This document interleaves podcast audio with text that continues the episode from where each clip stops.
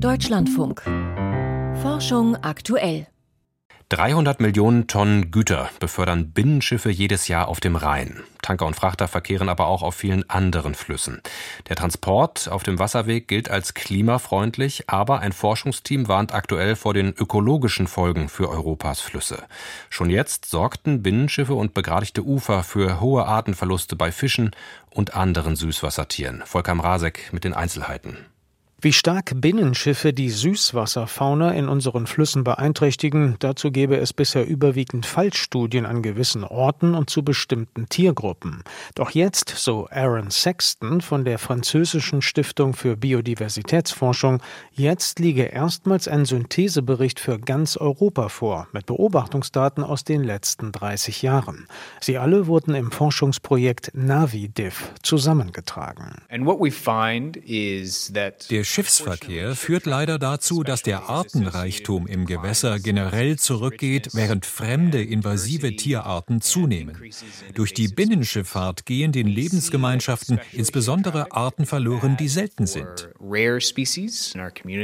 Sexton ist zwar Landschaftsökologe, für die Studie hockte er aber fast nur vor dem Computer, wie er sagt, und wertete die Daten aus. Viele stammen aus den großen zentraleuropäischen Flüssen, etwa aus Rhein, Donau, Oder und Elbe. Im Durchschnitt sinkt der Artenreichtum in Flüssen mit Schiffsverkehr um rund 30 Prozent. Es kann sein, dass von, sagen wir, zwölf Fischarten, die man gewöhnlich antrifft, nur noch vier da sind. Bei Muscheln, Krebsen, Insektenlarven und anderen wirbellosen Süßwassertieren kann es vorkommen, dass die Zahl der Arten von 25 auf 5 runtergeht. Viele Flüsse in Europa wurden begradigt. An die Stelle natürlicher Ufervegetation traten Steinschüttungen, Auen und Stillwasserzonen gingen verloren. Binnenschiffe selbst produzieren Wellen, die am Ufer aufschlagen und auch jede Menge Lärm. Außerdem erhöhten sie die Strömungsgeschwindigkeiten im Fluss sagt Christian Wolter vom Leibniz-Institut für Gewässerökologie und Binnenfischerei in Berlin. Auch er ist in das Navi-Diff-Projekt eingebunden. Besonders negativ betroffen sind typische Flussfischarten, die am Boden lebende Larven haben. Das sind die Barben, Nasen, beide sehr stark zurückgegangen. Der Gründling oder der Steinbeißer die sind einfach darauf angewiesen, dass sie möglichst ausgedehnte Uferbereiche haben, flache, strömungsberuhigte Uferbereiche. Und das sind genau die Bereiche, die in den Wasserstraßen fehlen. In den steinernen Böschungen machen sich heute fremde Arten breit. Für sie war die Öffnung des Rhein-Main-Donau-Kanals vor gut 30 Jahren das Einfallstor. Güter auf dem Fluss zu transportieren ist klimaschonender, als es mit Sattelzügen auf der Straße zu machen. Das weiß auch Aaron Sexton. Die Binnenschifffahrt kann eine wichtige Rolle dabei spielen, unseren CO2-Fußabdruck zu reduzieren. Aber wenn wir sie einfach so hochfahren und Flusshabitate weiter zerstören, weil wir die Fahrrinnen noch stärker vertiefen, dann ist es das nicht wert.